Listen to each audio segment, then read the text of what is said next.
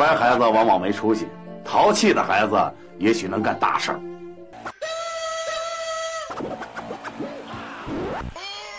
大桥道广播，有空咱就说，津津有味，天天乐道。感谢收听这一期的津津有味大桥道。呃，刚才呢，跟人家下了盘棋啊，输在了二马盘槽上头。那输输吧，二马盘曹在这个 IT 领域啊，那位说嘛叫 IT？IT 咱不知道，Information Technology 啊。IT 领域这个二马盘曹可厉害，一个马化腾，一个马云。有人呢，这个不爽马云，呃，说是逮着好时候了啊。可当你听完马云这段演讲以后，也许你会改变对他的看法。人家马云呢，没穿西装，没穿夹克，穿的什么呢？中山装中式立领。从这一点上，我就对他抱有好感。So. I begin with this question, though, Jack. Why are you back at Davos? it's a it's a long break for seven years. I think um, my last time trip here was year 2008. 给大伙儿翻译翻译吧。用了这么多新的理念，啊，见到了这么多出色的行业领袖啊，讨论呢什么是领导力。啊，这个让我呢受益匪浅。到了零八年、零九年经济危机的时候呢，我就觉得呀，不行，咱还是回去工作吧。因为呢，光说不练假把式，你光说是打不下天下的。于是回去了，啊，花了七年的时间。现在呢，我又回来了。我觉得应该做一点实事了。十二年前呢，我学到了很多东西，应该与现今的这个青年领袖们啊来做一下分享，告诉他们。怎么一步一步我走过来的？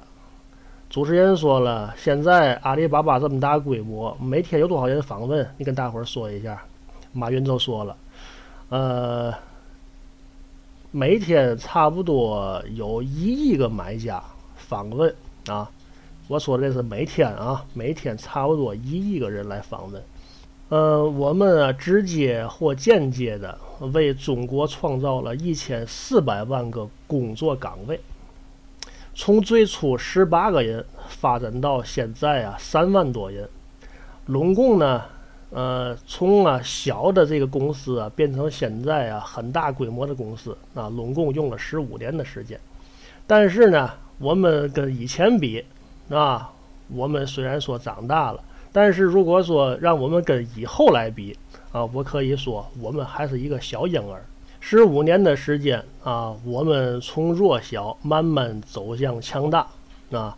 我希望人们呢，嗯，再过十五年的时候啊，人们谈论的是什么呢？谈论的是呃，电商啊无处不在啊，而不要再谈论啊这个电商它的好处啊。因为那个时候，大伙儿已经知道了啊，呃，一个小企业啊，也可以做呀，这个电商可以做跨国贸易啊，没人把它当高科技。我不希望十五年以后啊，人们还在探讨电子商务有什么用啊，它是干嘛的，它有什么优越性啊？我不希望这样。呃，说到 IPO 啊，有没有超出你的期望呢？主持人问。马云说了，这次 IPO。二百五十个亿而已嘛，你看，二百五十个亿啊，第二才是中国银行啊。呃，马云说，我记得从二零零一年的时候啊，我来美国要融资五百万啊美元，可是呢，被被被拒绝了。所以说呢，这次啊，我又回来了，只不过呢，多要求了一点啊。呃，我们考虑更多的是这二百五十个亿啊，怎么用才能更有效啊，才能更高效？因为啊，这不是钱，而是来自啊全世界啊众多人的这个信任啊，信任对于一个人来说太重要了，因为啊，他们信任你，给予他呀更高的这个回报。这么来看呢，这就是一种压力。因为我们当时的市值啊，已经超过 IBM 了，或者有一天呢，会超过沃尔玛，我们会成为全球啊市值前十或者前十五的公司。于是呢，我对我们的这个团队啊弟兄们说啊，要相信自己，因为几年以前呢，人们都说，哎呦，这个阿里巴巴这个模式啊坏透了，对吧？千疮百孔啊，对吧，信息都是负面的。亚马逊比我们好，易趣比我们好，谷歌比我们好，甚至说美国就没有像阿里巴巴这样运营的公司。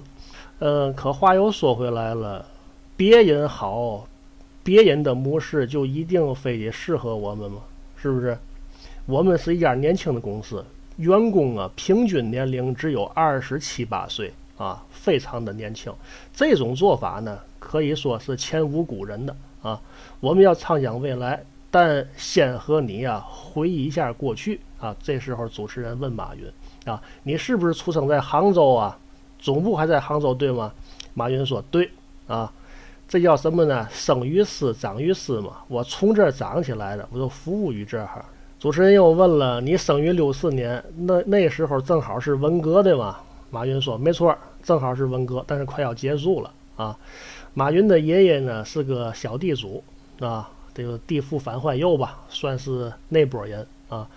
所以说，马云呢从小就知道啊世道的这个艰辛。后边马云接着说。呃，我申请过呀，三所大学，每次都失败了。呃，马云又说，我也尝试过高考，啊，年轻人呢，那个时候呢，想上大学的这个心情啊，其实都理解啊。呃，主持人又问了，被人拒绝对你有什么影响？马云说，我们应该学会适应啊，我们没有那么出色，即使呢，现在仍然有很多人拒绝我们。啊，呃，我想想啊，我毕业前呢，我大学考了三次，没考上，就被人拒绝了三次。我工作被拒绝了三十多次。我去应聘警察，人家说你不行，对吧？我去这个应聘肯德基，肯德基刚进中国，刚来杭州的时候，二十四个人应聘，录用了二十三个，剩下那个就是我。